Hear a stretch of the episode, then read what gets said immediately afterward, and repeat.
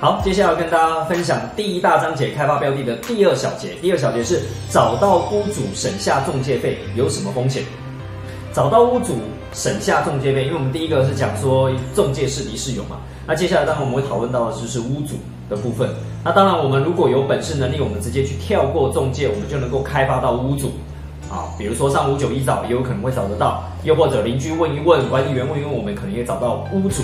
那这件事情呢，的确你可以省下中介费。那当然呢，其实你忽略了中介在这个年代他扮演的角色，他其实做了非常多事，包含大型中介像信义永庆啊这种大型中介，他们都有一份产调。这份产调其实就是我们讲说人家呃呃就是产值的地方，这种东西就不是你一般人屋主能够提供给你的。所以，基本上如果你没有那一份产调，变成你要花那些时间，那你就要自己去思考这个时间划不划算。比如说，我们讲说中介费一趴，呃，如果你买一千万就十万块，你要不要花十万块请人家帮你做完铲掉这件事情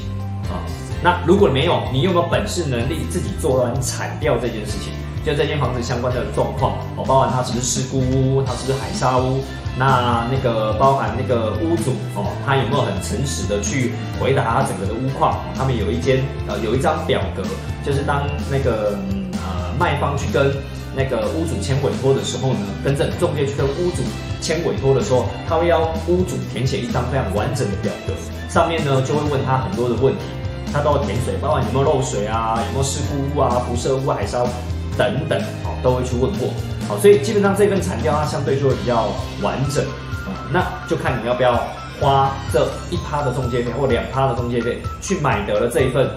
呃产调，然后以及呢呃你可以让他在中间过程当中帮你做这些事情。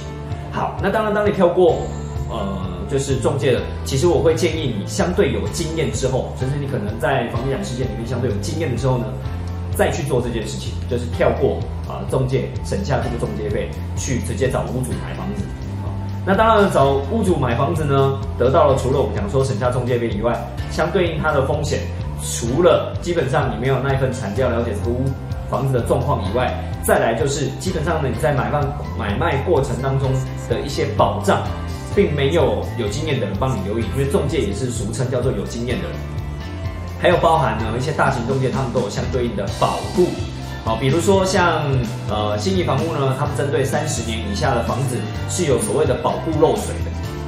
那保护漏水这件事情呢，相对在一些初学者的呃状态里面呢，你可能就会很需要，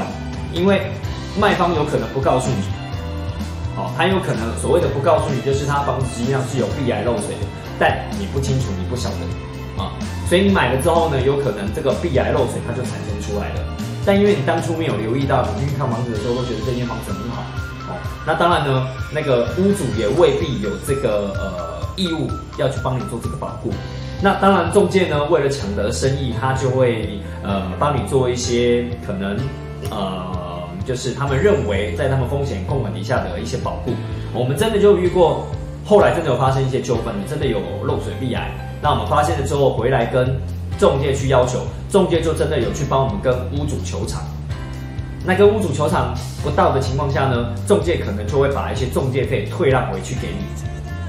哦，所以我们相对的就会得到一些保障。好，那当然你说要中介赔超过他的中介费这件事情本身是不太有，呃，有有有机会的。好，所以。呃，原则上呢，就是在中介世界里面呢，他们愿意退让他们中介费来弥补你的损失，其实已经算很不错了哦。因为毕竟他们做了非常多事情。那当然遇到我们讲说，呃，那个卖方哦有这些风险的情况下，他其实未必能够，嗯，怎么讲，就是会会会保护给你。再加上也有可能呢，有一些卖方，如果如果我们讲说这几率还这个年代已经相对低了，有些卖方会找自己的代书，那你就要稍微。留意一下，因为中介通常会找一个第三方，呃，比较中立的代书来帮你做签约这件事情。那如果你自己跳过中介去找所谓的卖方，你在签约的时候代书就很重要了。建议这个钱你就不要省哦，他可以找他代书，你也可以找你自己信任的代书。我们讲双代书制，哦，那那个价钱稍微会多一点点，但是毕竟可以保障在这过程当中整个流程上面，你不会让对方的代书能够去做手脚。我们还是有曾经听过一些案例，是对方的代书有去做一些手脚，导致这间房子后来哦，在你花钱买下来，但没有买到完整，哦，啊，又或者中间有一些纠纷存在哦等等，或是房子整个被搞掉了都有听过。哦因为代书在他的角色其实是可以有一些呃手脚，是可以搞到让这间房子其实到最后并没有真的买卖成功的。好，所以我们讲说这些风险不是要拿出来吓大家，只是提醒大家哦，这个年代中介有它好用的地方，有它要付的费用。那同时你要跳过呃我们所谓的呃中介，你要去找屋主，那的确你要一些经验去解决一些问题，预防一些风险啊，又或者在一些环节上面你要多注重啊，多付一些成本。